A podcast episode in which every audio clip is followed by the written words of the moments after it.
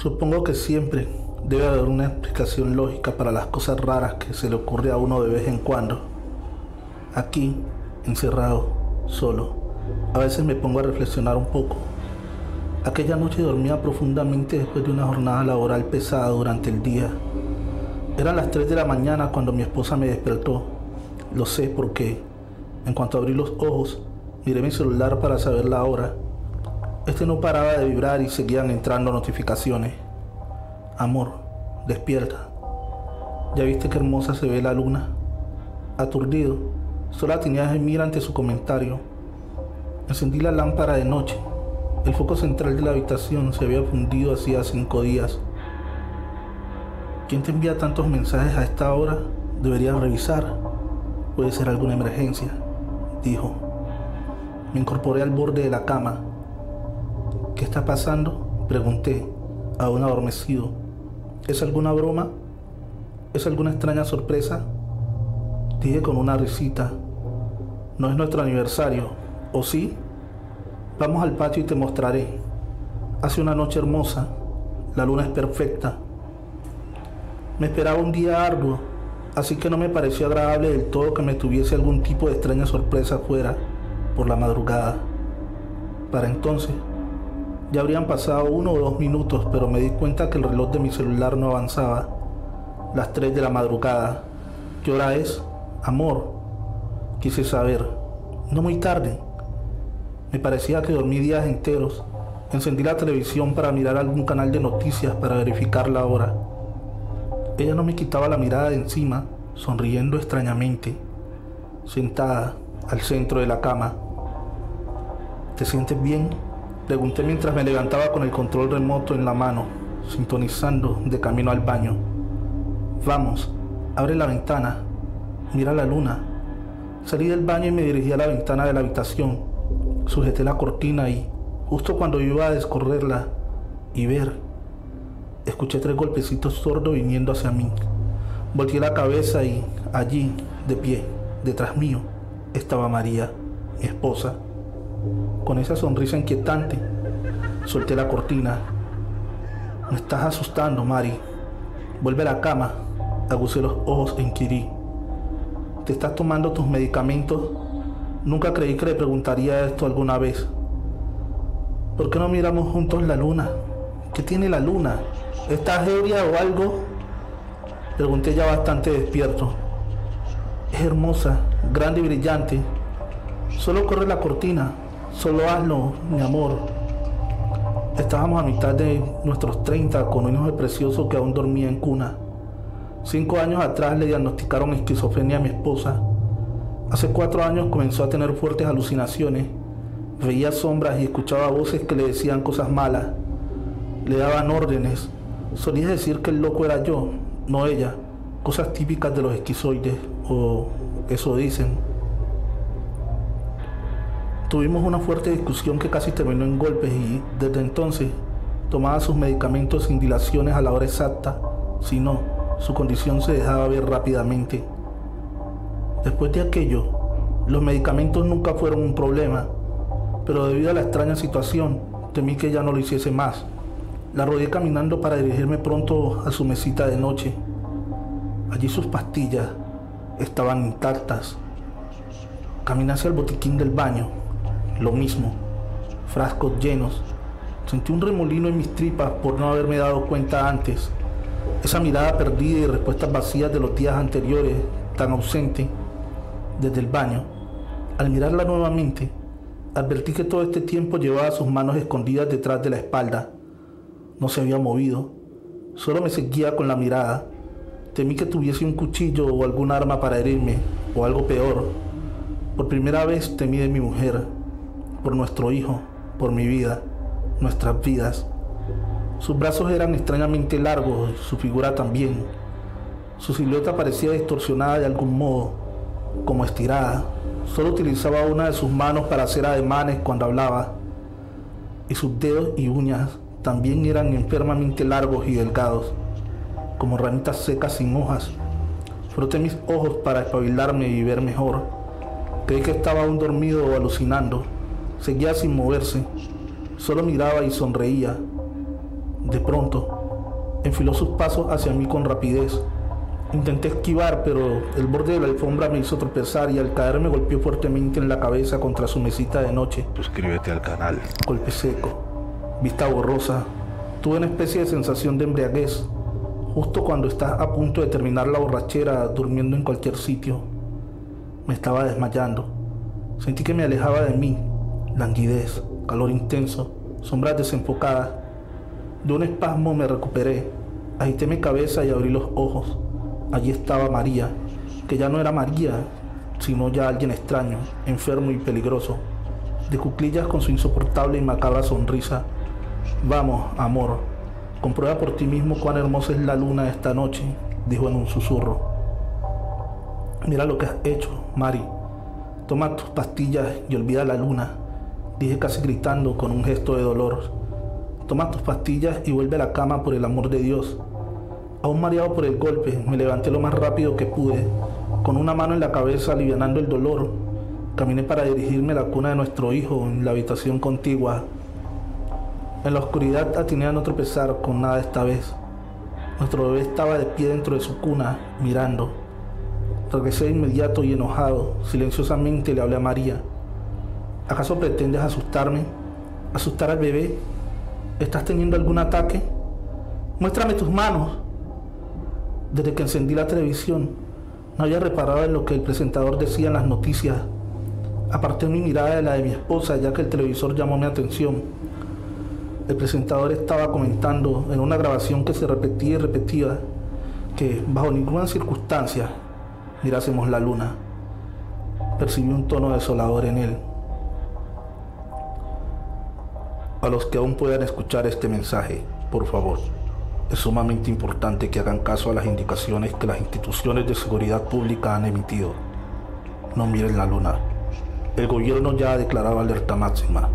Solo los canales de noticias tienen permitido operar ante esta contingencia y en estricto apego a los lineamientos que el gobierno federal ha impuesto.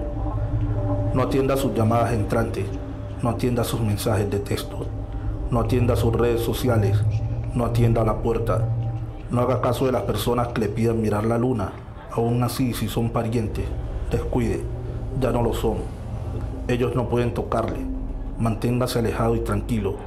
Se lo repetimos, científicos de todas partes del mundo advierten del riesgo de mirar la luna en estos momentos. Puede causarle una parálisis cerebral inmediata y dejarle como piedra, o peor aún, según palabras de científicos del CRN, de agarrar el endeble tejido de la realidad que ahora nos cobija. Comentaban de manera dramática en la grabación Tenían semanas anunciando un extraño fenómeno astronómico que cambiaría la forma de ver el mundo. Hicieron mucha publicidad y dieron recomendaciones conforme se acercaba la fecha. Era una clase de extraño eclipse lunar o algo así. Además, pasaríamos por una extraña zona del espacio exterior de la que provenían raras frecuencias que llevaban años siendo estudiadas, por lo que la expectación era enorme. Al parecer la fecha había llegado. No me percaté que mi teléfono había seguido vibrando. Lo tomé. Algo debía de estar mal. Eran miles de mensajes y algunos cientos de conversaciones. 715 mensajes para ser exactos. Además de 255 llamadas perdidas. Ni siquiera tenía tantos contactos. La gran mayoría eran números que no conocía, quizá extranjeros. No era necesario abrir algún mensaje para darse cuenta que todos iban a lo mismo. Hace una luna estupenda. Deberías mirar. La luna se ve fantástica esta noche. ¿Por qué no miras? Mira la luna. Es enorme. A decir verdad, eran algo impersonales, como si una inteligencia artificial los hubiese escrito. Estuve a punto de enviar un mensaje al capitán Graciano, un viejo amigo de la policía local, para que acudiese en caso de necesitar ayuda. ¿Qué pasa, amor? ¿Quién te busca a estas horas de la noche? Deberías hacer caso a tus mensajes. Puede ser una emergencia o algún buen consejo, me comentó con una extraña sonrisa de complicidad. Cerca de la fecha del evento astronómico, comenzaron a vender unos binoculares especiales para observar mejor y de manera segura el fenómeno. Estos se agotaban en segundos. Nosotros mismos habíamos adquirido un par de aquellos visores, Me quedé asombrado, no tanto por las palabras del noticiero, sino porque en la grabación de la televisión el reloj seguía marcando las 3 de la mañana. ¿Qué clase de situación es esta? ¿Es que estoy dormido aún? Pensé en un principio que era algún cuadro psicótico de María, pero esos mensajes, el televisor, ¿acaso estaba yo dentro de su realidad torcida? Me había arrastrado a su locura. Era real. Entré en una especie de pánico contenido. Debía moverme, sacar a mi hijo de allí e irme a un lugar seguro por el evento. También era peligroso estar afuera sin protección. Mi esposa, es decir, eso, empezó a caminar lentamente hacia mí. Mi corazón iba a todo galope. Al parecer era inocua, pero no iba a arriesgarme. ¿Por qué no miras la luna? Ya todos lo hicimos. Solo faltas tú. No queda nadie más, mi amor.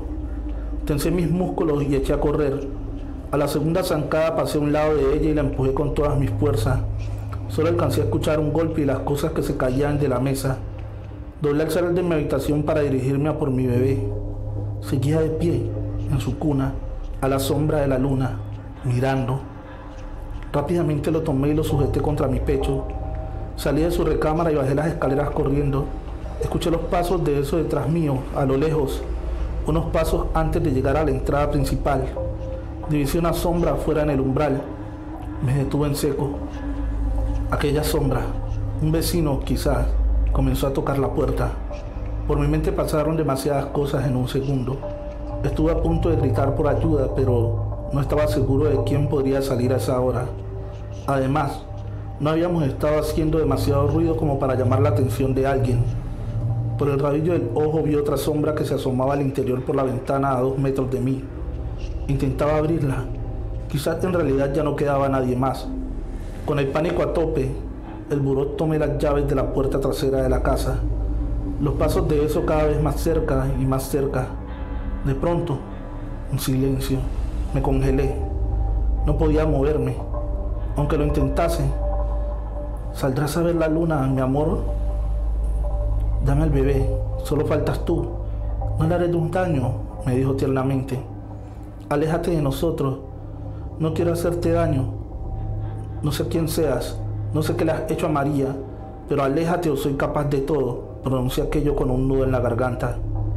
Amor, solo estás agitado y confundido. Ya hemos tenido esta plática anteriormente. Solo sal a ver la luna, eso siempre te relaja. O dejemos entrar las visitas, vienen a ayudarte.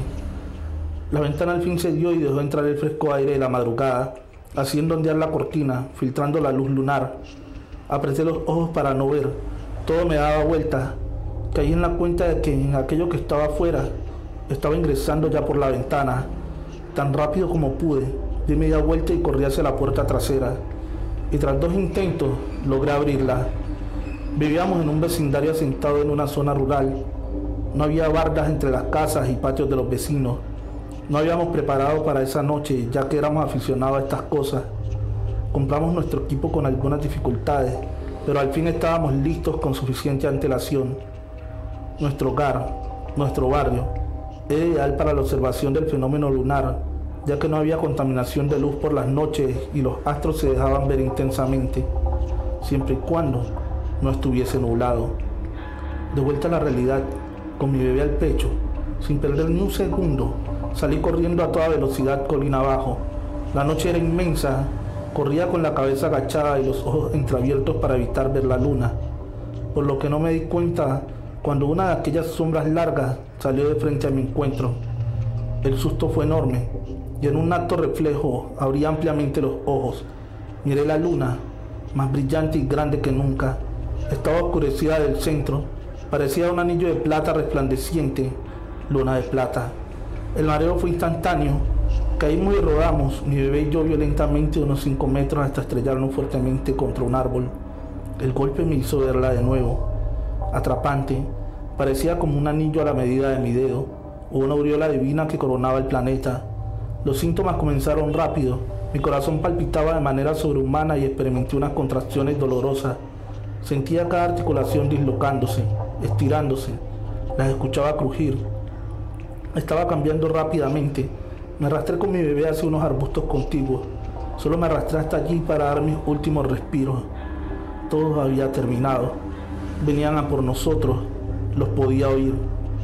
Tu madre ya no puede hacernos daño, le dije a mi bebé, sollozando, mientras me retorcía y ahogaba gritos de dolor. Abracé a mi bebé para protegerlo. Se sentía como un saco frío lleno de ramas. Su cuello estaba violentamente girado y tenía contusiones por todos lados. Sus ropitas hechas girones. Eso fue más doloroso que mi cuerpo contorsionándose. Pero ya no importaba, porque también él había cambiado. Él se había vuelto aquello, quizás desde antes de salir de la casa, pero no me había dado cuenta. Entonces nos encontraron. Me fui de mí. La inconsciencia me abrazaba. Escuché como en un sueño las palabras que pronunciaron esas criaturas. Lo tengo. Anda, mírame. Mantente despierto. Mira esta luz. Mira la luna. Pero yo estaba en el sopor del desmayo. Me había ido. No sé cuánto tiempo pasó. Una clara luz del sol que se hacía más y más brillante en esa blanca habitación comenzó a despertarme. Cantaban pajarillos despertándome. A lo lejos, esas malditas siluetas negras aguardaban como para llevarme. Eran cinco o seis, recios, gesto enjuto, tocados con sus gorras oscuras. Eran las mismas que intentaron entrar a mi casa aquella noche, la noche de la luna. Pero yo no tenía miedo ya, porque allí, al lado mío, tan hermosa como siempre, radiante con sus largos brazos, dedos y uñas afiladas como ramitas secas sin hojas, estaba ella. Todo había terminado. Me encontraba de vuelta en casa. Si esta historia te gustó, te invito a que des like, dejes un comentario y compartas con un amigo. Si aún no estás suscrito, recuerda suscribirte al canal y activar la campanita de notificaciones para estar pendiente a más contenido. Y como siempre, Feliz noche. In nomine Patris, Filii, Espíritus Santos. Amén.